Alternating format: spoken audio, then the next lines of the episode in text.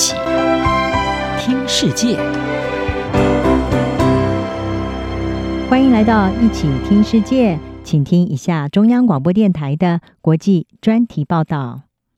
您现在收听的是拜习会涉台议题无共识，美中关系进展有待观察。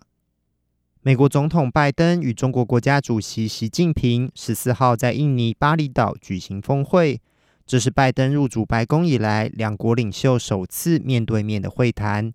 尽管两位领袖都表达有意改善两国关系，但在台湾等关键问题上，双方显然仍存在重大分歧。拜登与习近平十四号下午在国际媒体面前短暂握手寒暄后，随即展开长达三个小时的会面。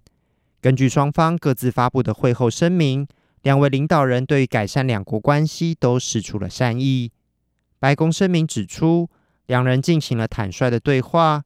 拜登表明，美中会继续进行激烈竞争，但美国并非寻求冲突，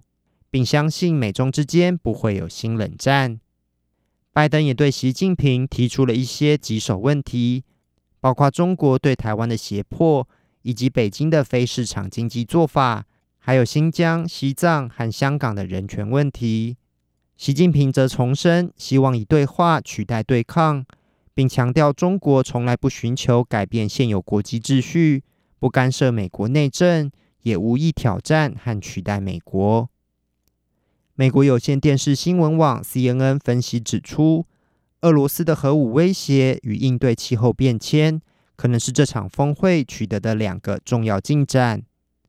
在乌克兰议题方面，白宫强调两国都同意永远不应该打核子战争，也永远无法赢得核战，并强调美国反对在乌克兰使用或威胁使用核武。但中国没有在声明中提到俄罗斯的核武问题。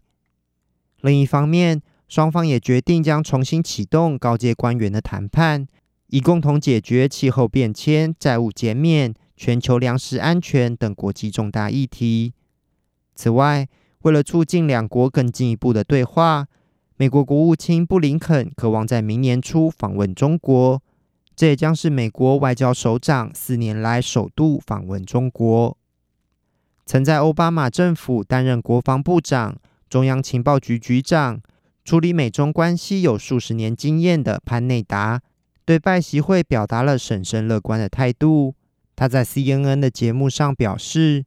如果这次会议的结果是让两国关系回到更为外交的层面，不是互相攻击，而且能对需要处理的问题展开对话的话，那么他认为这场会议会是重要的关键。虽然拜习会承认两国在部分议题上具有共同利益，并承诺将重启对话与合作，但在敏感的台湾议题方面，双方仍是处于各说各话的态势。拜登在会中表达美国的一中政策不变，反对任何一方片面改变现状，强调维护台海和平稳定符合世界利益立场，并且不认为中国有任何即将入侵台湾的企图。但他也强调，美国反对中国对台湾做出胁迫性、日益挑衅的行为。因为这将破坏台海与更广泛区域的和平稳定，并危害全球繁荣。中国方面的会后声明则显示，习近平仍维持强硬态度，强调台湾问题是中国核心利益中的核心，也是第一条不可逾越的红线。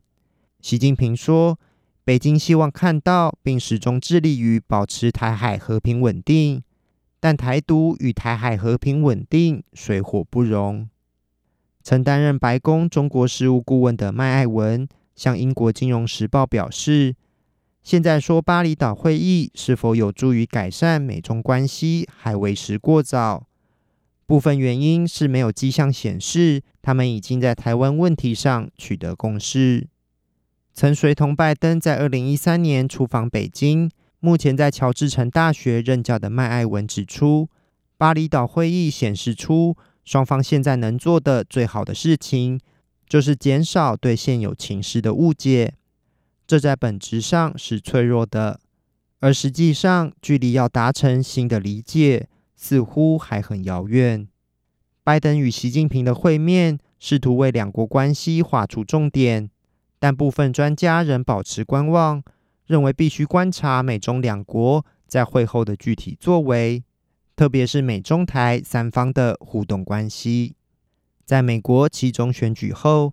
共和党渴望取得众议院的主导权，而共和党众院领袖麦卡锡有机会取代佩洛西成为新任众议院议长。麦卡锡先前已经宣誓，将在当上议长后访问台湾。有专家认为，这可能成为美中台关系的下一个不确定因素。华府智库史丁生中心的中国计划主任孙云向法新社指出，在拜登重申美国的立场后，习近平对于麦卡锡的访台可能有多一点的空间，不会过度反应。他表示，但即使如此，我怀疑中国人不会做出严厉反应。美中两国透过拜习会重新开启沟通对话的管道，但对于台湾议题的重大旗舰，仍将左右着未来美中关系的走向。以上专题由郑景茂编辑播报，谢谢收听。